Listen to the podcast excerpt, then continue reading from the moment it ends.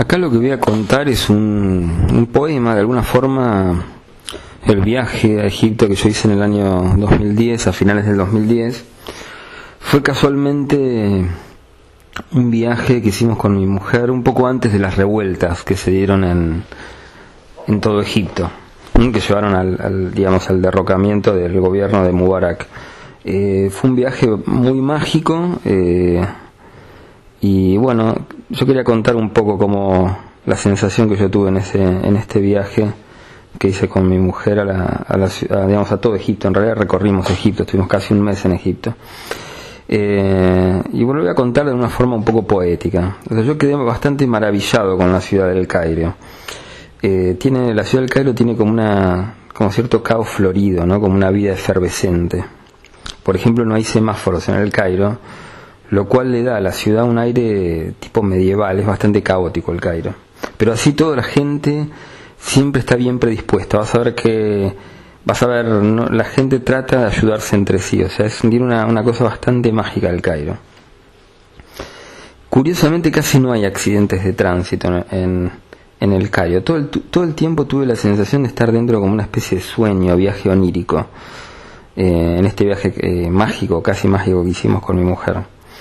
Eh, es como si la tierra se dispusiera ante mis ojos como en un museo en constante construcción.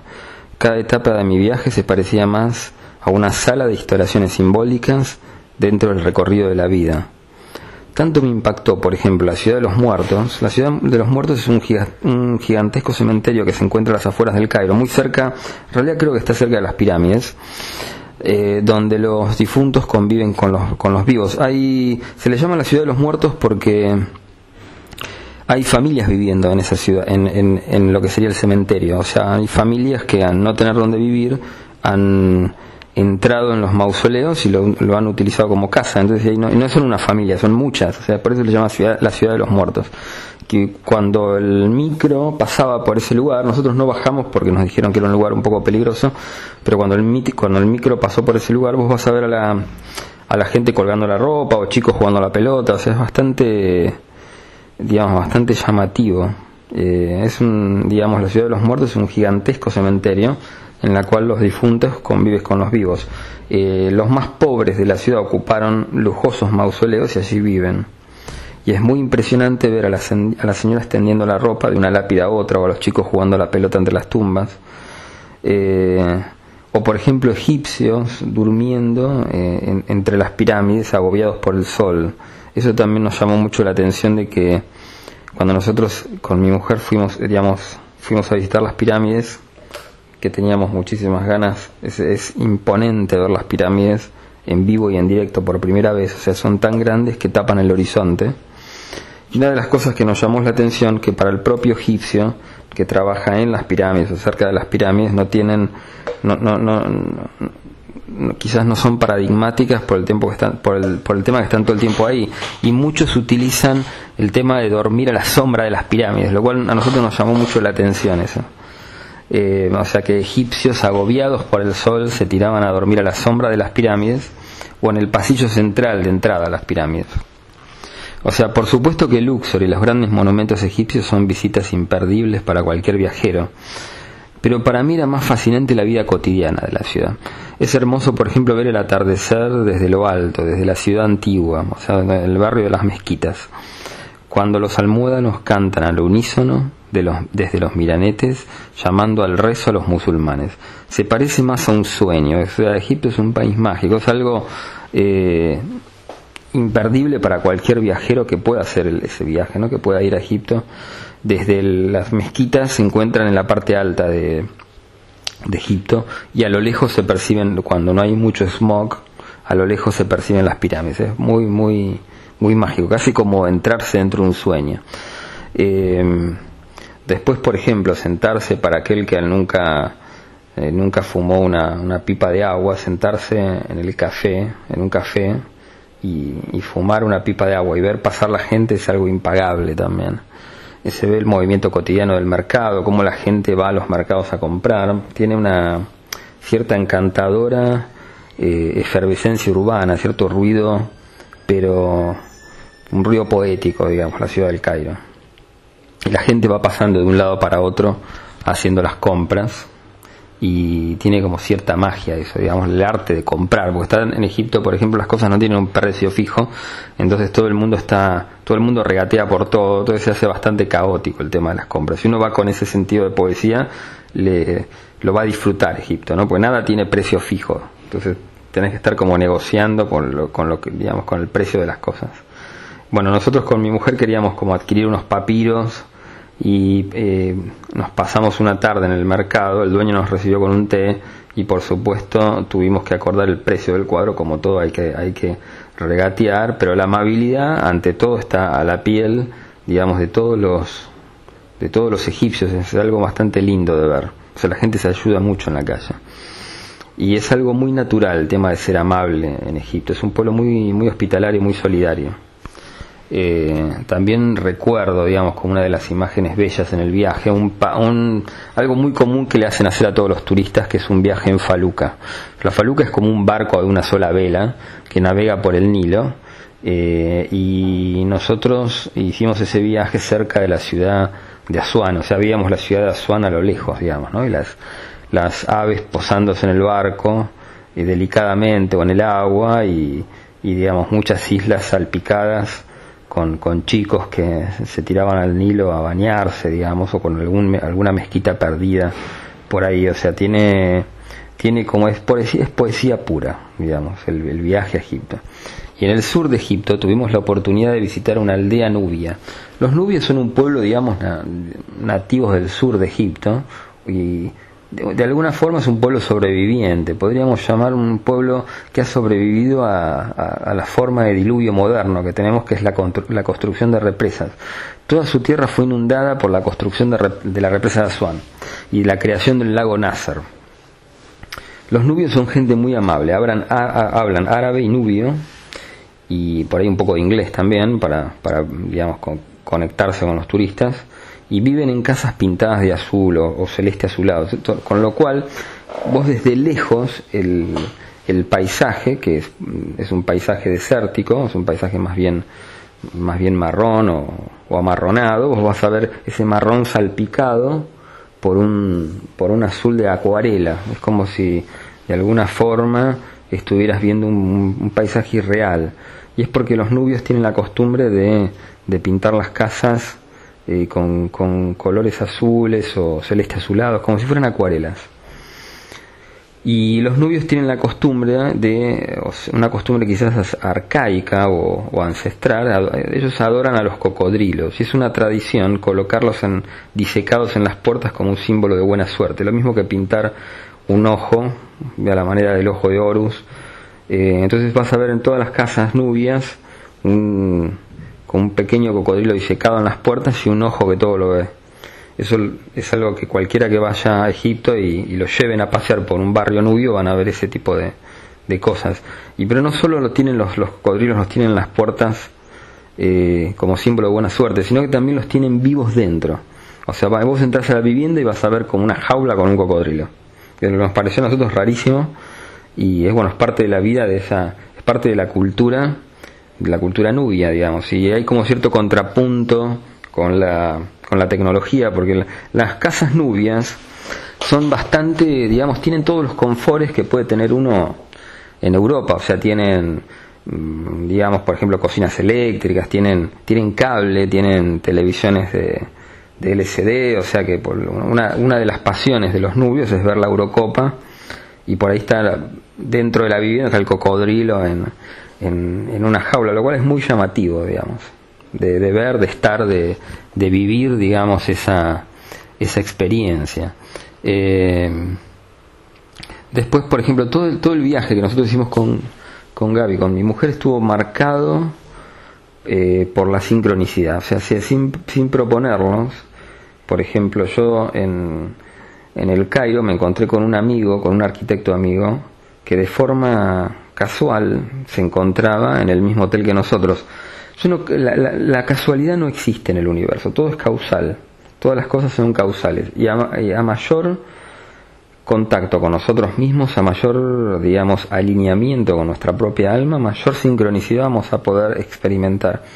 Y a niveles eh, irrisorios o desconocidos. O sea, yo, este, este arquitecto amigo vive en el mismo barrio que yo en Buenos Aires y jamás me lo cruzo, en, digamos, en el, barrio, jamás me lo... Y eso que no vivimos lejos, vivimos a una diferencia de 15 a 20 cuadros, jamás me lo cruzo a él. En cambio, bueno, me lo encontré sin planearlo ninguno de los dos en el Cairo.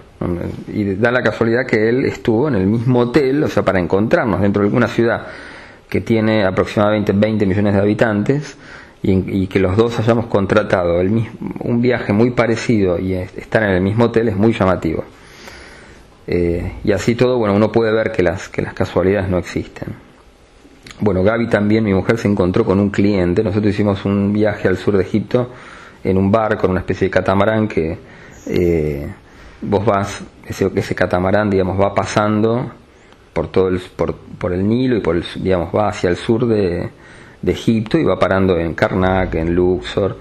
Y bueno, en, ese, en ese catamarán Gaby, mi mujer, se encuentra con un cliente argentino que también estaba haciendo el viaje hacia, hacia el, sur de, el sur de Egipto, o sea, hacia, hacia lo que sería Abu Simbel.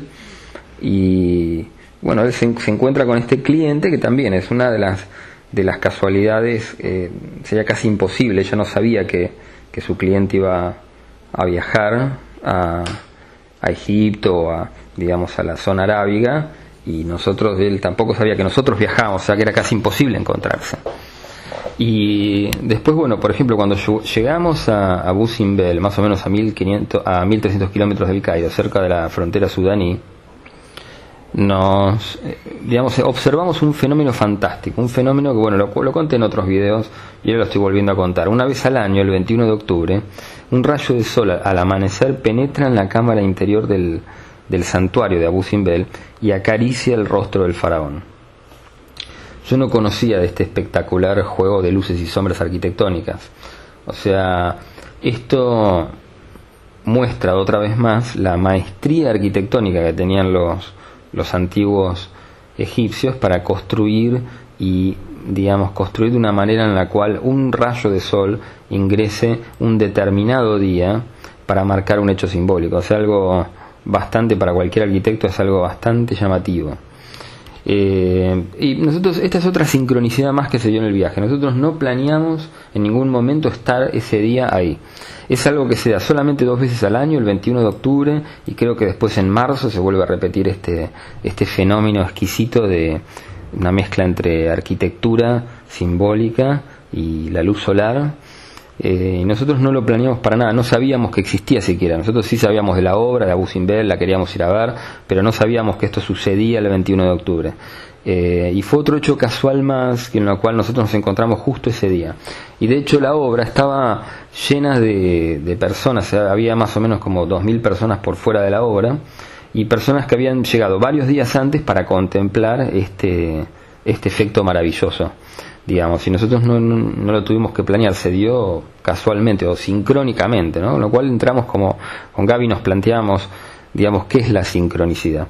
Yo lo que voy a exponer acá es un poco una teoría sobre el viaje sincrónico, qué significa la sincronicidad. Y yo subí ya dos videos, bueno, este es por ahí un poco más plástico, más contando las experiencias del viaje.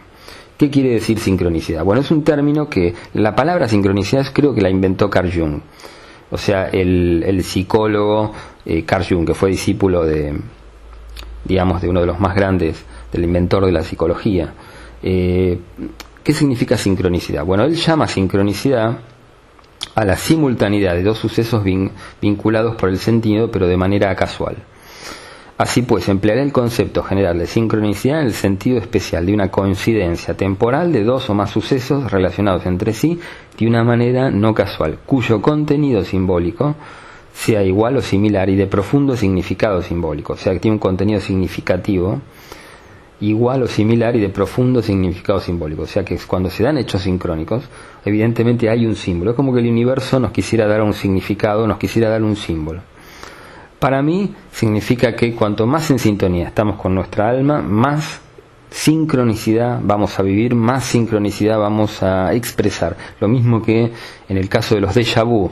La sincronicidad y los déjà vu es algo que le sucede a todos los seres humanos. No tenés que ser un ser humano especial. A todos los seres humanos nos suceden hechos de sincronicidad y hechos de déjà vu. El sentirse que vos estás viviendo, o sea, es como que tenés recordás un sueño de algo que sucedió pero lo estás viviendo en el presente. De alguna forma estás, hay un colapso entre pasado, futuro y presente en un instante. Y básicamente las, digamos, la, el símbolo del déjà vu, cuando tenemos un suceso de déjà vu, lo que nos está queriendo decir el universo es que todo existe en el aquí y ahora. En realidad, el tiempo, que nosotros vivimos como algo muy natural, el pasaje entre pasado, presente y futuro, que para el ser humano es muy natural, en realidad en lo universal, desde la visión universal, todo existe en un único instante. Es como que en este instante existen todas las realidades, todos los universos y, y digamos todo lo que el universo desea experimentar existe aquí ahora.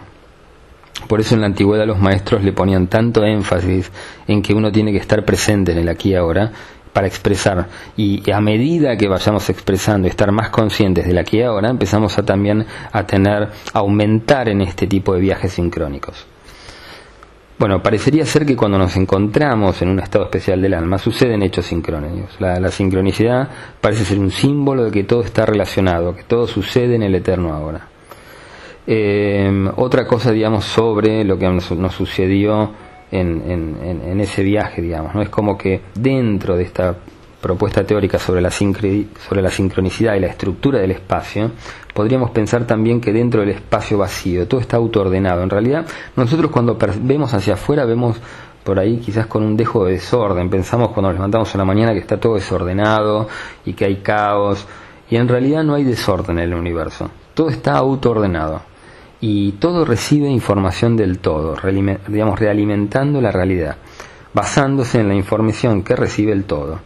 Así que un individuo se vuelve más consciente de sí mismo, más y más consciente de su relación con la totalidad y se vuelve más y más bueno en alimentar con información al todo y a la totalidad y se hará más expresiva, digamos, la totalidad en dar manifestaciones más y más rápido y más preciso, de modo que la sincronicidad que la persona está experimentando aumenta y de repente lo que vos pensás sucede. Esto también es algo mágico y muy, digamos, a tono con lo que serían experiencias de sincronicidad. O sea, que vos estés por, pensando en que vas a llamar, que alguien te va a llamar o tenés ganas de hablar con alguien y esa persona te llama por teléfono, digamos. Y es algo típico de los eventos de sincronicidad. O sea, que llega un momento que, que alguien se vuelve a través de ponerse en sintonía consigo mismo, de... Eh, de experimentar aumentos en la sincronicidad. Eso también es una forma en la cual podemos ver si realmente estamos en línea con el plan de nuestra alma.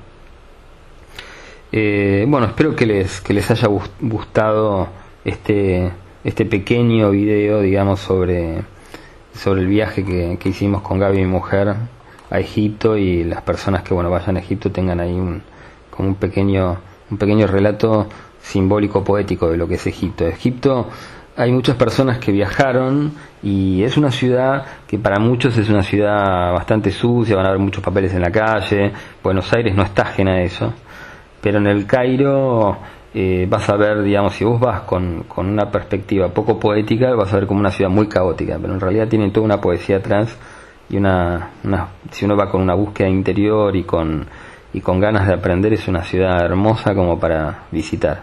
Bueno, espero que les guste el video. Gracias.